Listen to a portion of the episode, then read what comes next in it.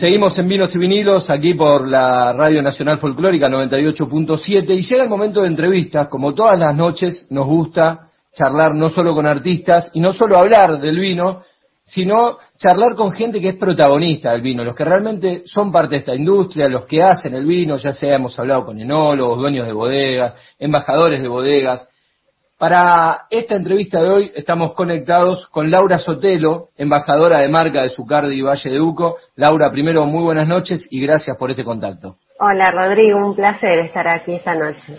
No, el placer es nuestra. ¿Cómo te llevas primero con la música, con el folclore, que, que muchas veces María también con el vino? Mira, me encanta la música y siempre digo que la música cuando es buena me gusta toda. No le voy a esquivar a la pregunta. Uno tiene sus preferencias. No soy una gran oyente de folclore, me gusta escuchar, viste, así esporádicamente, pero no soy ni mucho menos conocedora. Bueno, pero siempre hay un, hay un momento para arrancar. Seguramente en algún momento no eras ni fanática ni conocedora de vinos y ahora te has convertido en una embajadora de una de las marcas más importantes de Argentina. Así que quien dice en algunos años tal vez nos estás enseñando de folclore. Ojalá, no, no sé si enseñando, pero disfrutándolo más porque debo reconocer que es más por ignorancia que por otra cosa, porque cuando escucho me gusta. Bueno, Laura, contanos un poco qué es esto. Yo te presenté recién, ¿no? Embajadora de marca. Digo, ¿qué hace una embajadora de marca? Uno más o menos se imagina lo que hace un embajador de un país, pero ¿qué es lo que hace la embajadora de Zucardi? Bueno, es más o menos lo mismo que hace un embajador de un país, pero con mucha menos responsabilidad y más divertido, me parece. Claro. Eh, se trata de eso, de representar a una marca determinada, contar acerca de la marca, de sus productos, ser un embajador, justamente llevar el mensaje de la bodega a distintos lugares. Implica mucho viaje, no claramente en el último año, pero esto que estamos haciendo, charlando sobre los vinos de nuestra bodega, sobre cuál es la filosofía de trabajo, una gran parte de, ¿no? de capacitar a equipos de camareros, a mismo la propia fuerza de ventas de la bodega, es divertido porque tiene bastantes betas, ¿no? Por ejemplo, te puede estar tocando desde maridar un menú hasta esporádicamente poder hacer un servicio en un restaurante donde estamos haciendo un evento.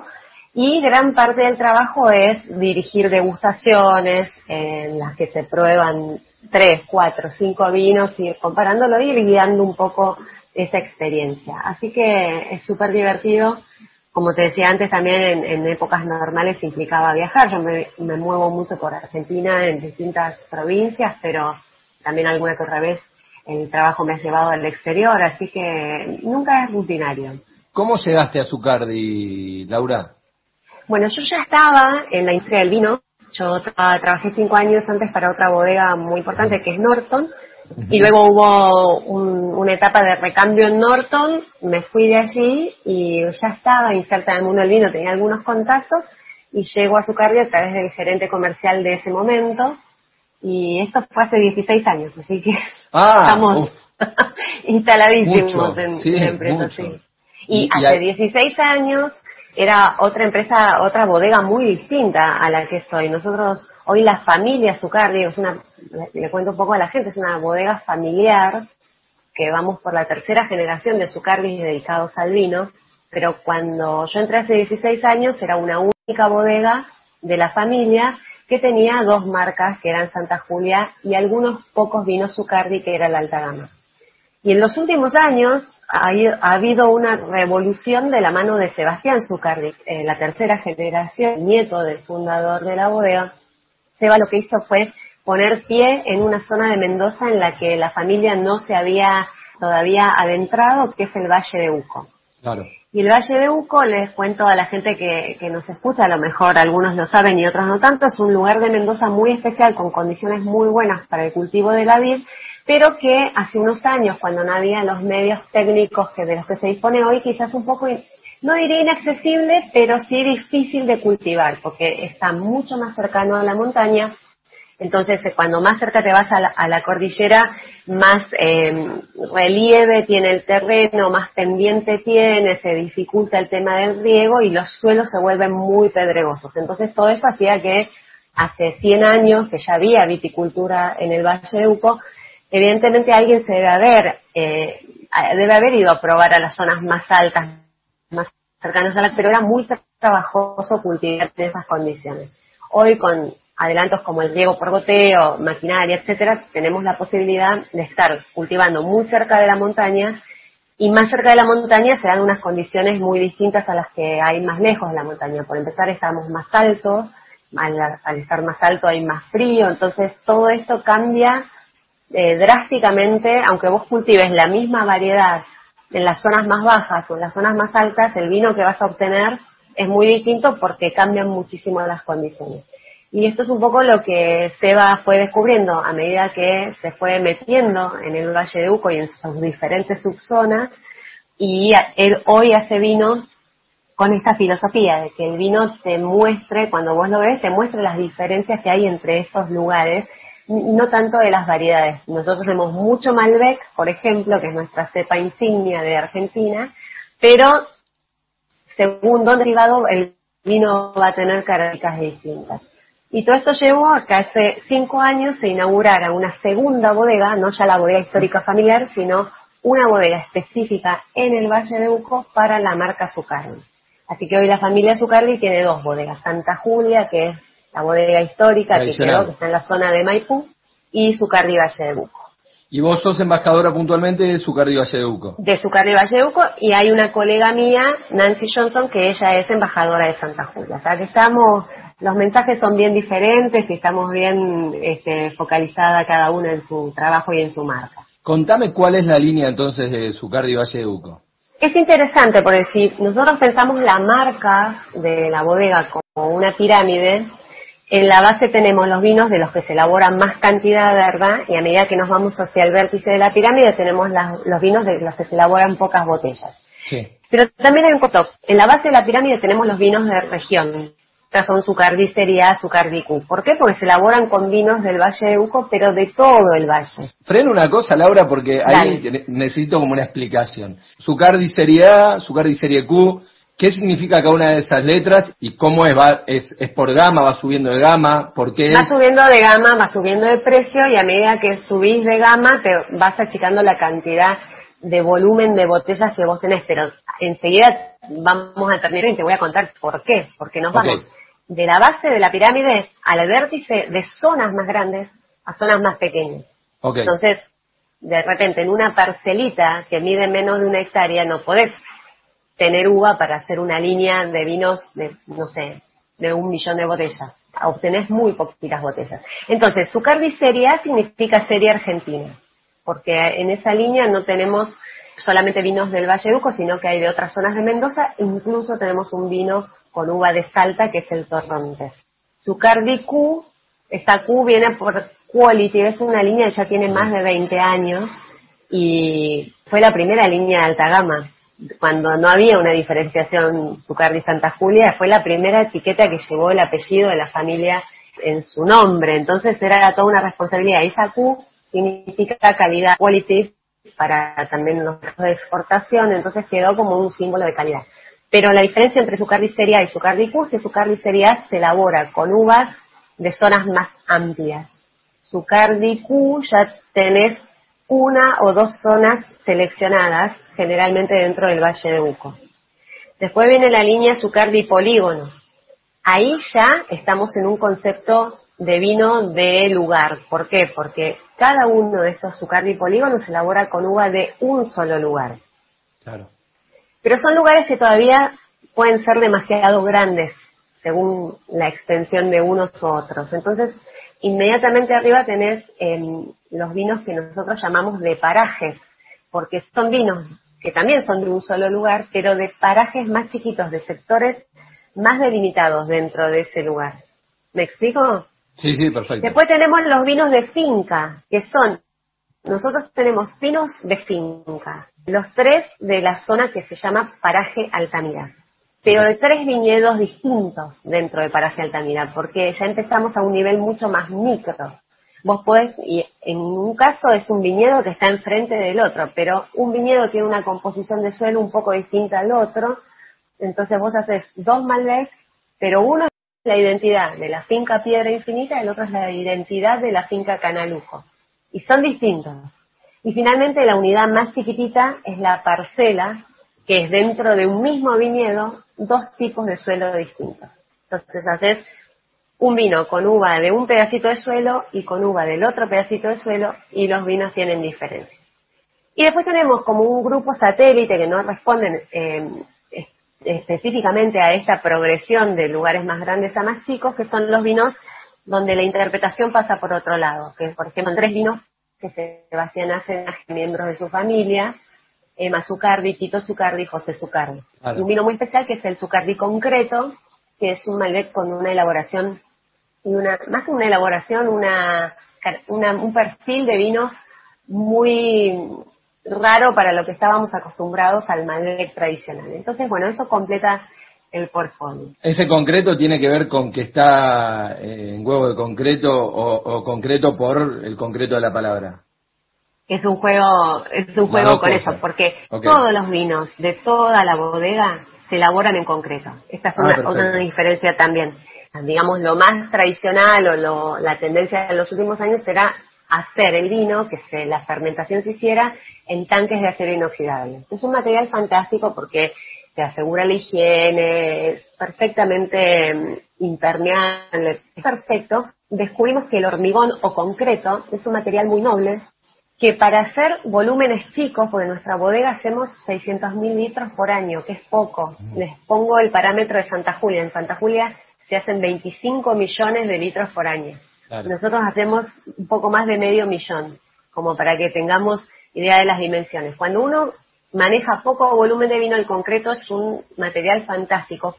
Es poroso, por lo cual también es peligroso, porque en una fermentación de vinos intervienen bacterias, microorganismos, entonces puede haber contaminaciones y esa porosidad puede ser peligrosa. Pero en una escala tan pequeña como la que nosotros trabajamos, hay mucho control sobre cada una de las vasijas. Y es un material natural también, ¿no? Que no aporta absolutamente nada al vino, no le aporta más que oxígeno, ¿no? Por esa porosidad. No le aporta un sabor, no le aporta color, no le aporta un, aroma.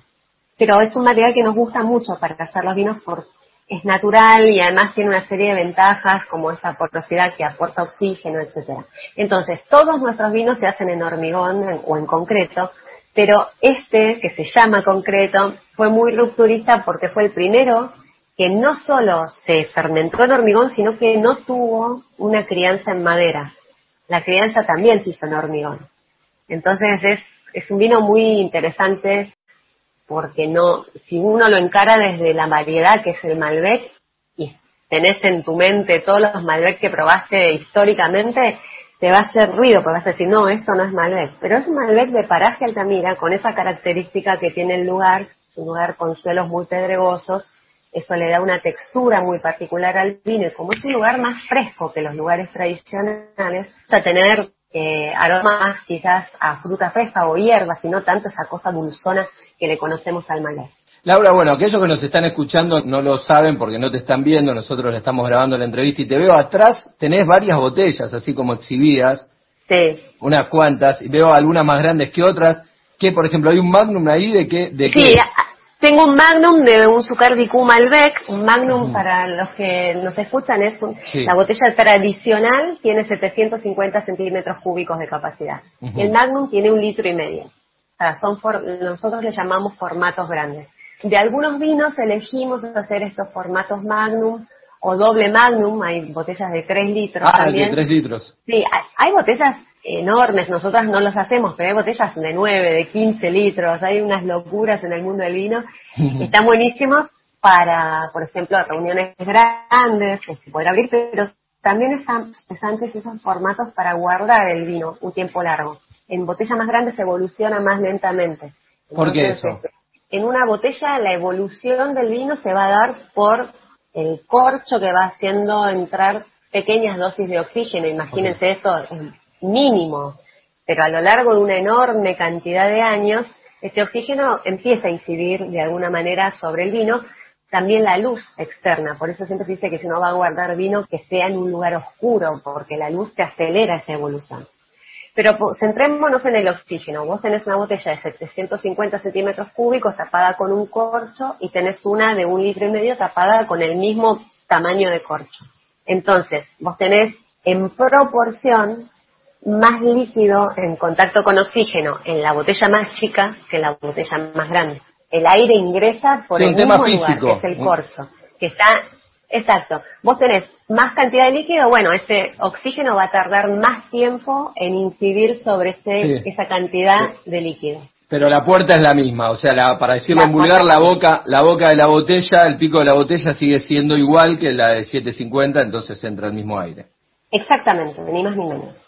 Por eso en un, el mismo vino del mismo año, de la misma variedad, la misma marca, se pone en una botella más chica, en una botella más grande y, aunque sea un vino de guarda que puede resistir muchos años, es probable que en la botella más grande esa evolución sea más lenta y por lo tanto el vino dure más años en buena condición.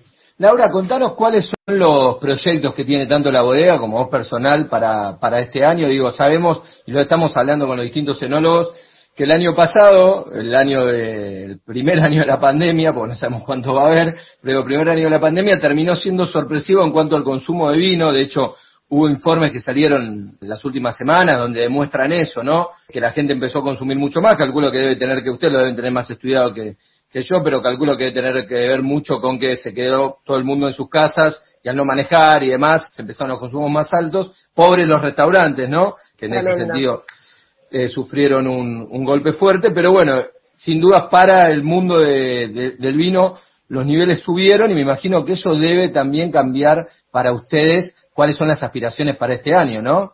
Sí, mira, bueno, e, este año la verdad es que no pensábamos llegar al inicio de la vendimia, por ejemplo, que en, algunas zonas ya empezó en el Valle Uco, todavía no, eh, no pensábamos llegar en un contexto de pandemia. Pero bueno, esto nos dio todo lo que pasó en el 2020, hablar un poco el, el 2021, el año pasado nos enganchó la, la declaración de la cuarentena y todo ese, pues fue muy acelerado. En una semana estábamos todos lo más bien, en la semana siguiente era el caos total, nos enganchó eh, con la vendimia ya avanzada y por suerte eh, la actividad vitinícola fue declarada actividad esencial desde el principio, entonces se pudo continuar y, y eso fue una cosa muy favorable. Lo otro, como vos decís, el consumo que totalmente coincido con vos, fue atribuible a esto, que estábamos, primero que pensábamos que venía algo muy corto y acotado en el tiempo, entonces estábamos, los primeros días de cuarentena estábamos todos encerrados de verdad, eh, bueno, a gratificarse, total, no hay que manejar, no hay que levantarse temprano.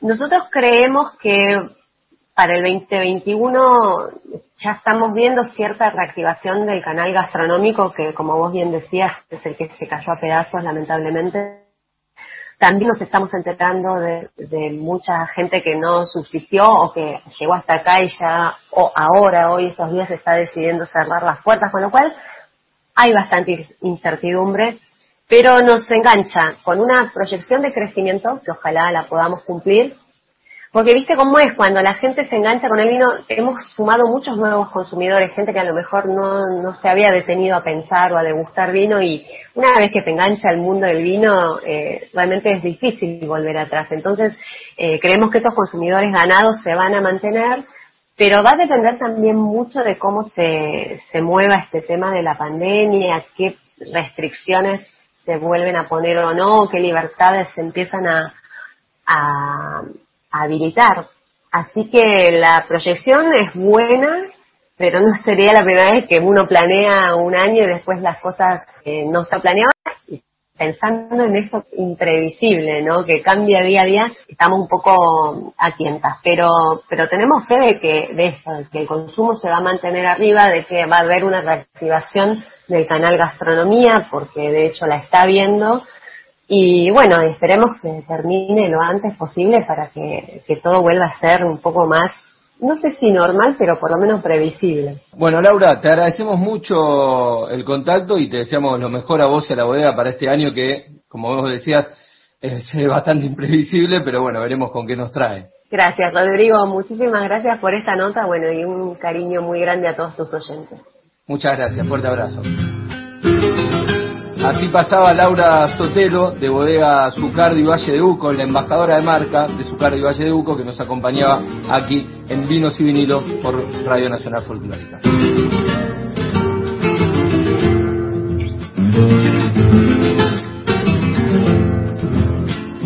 De las sierras son los claveles más perfumados, ¿por qué será?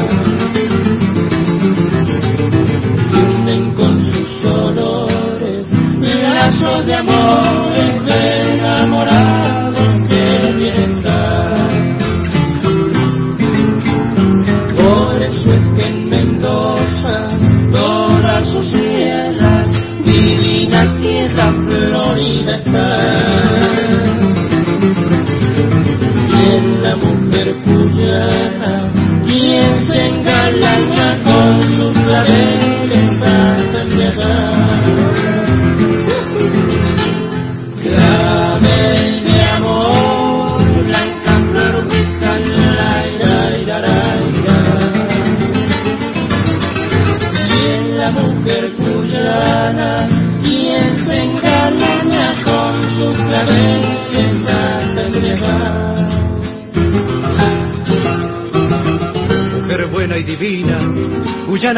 Viva Mendoza, porque será el eco de mi tierra, quiero su sierra con sus claveles hasta llorar.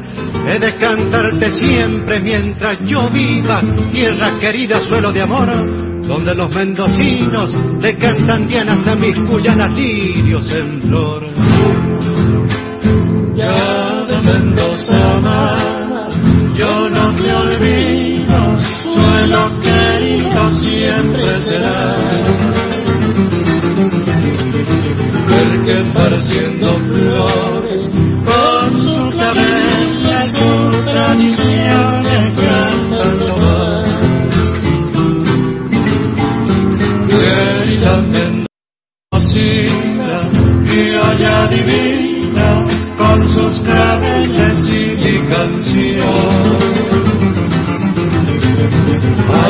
Al brindarles mi vida, una herida que va sangrando en mi corazón.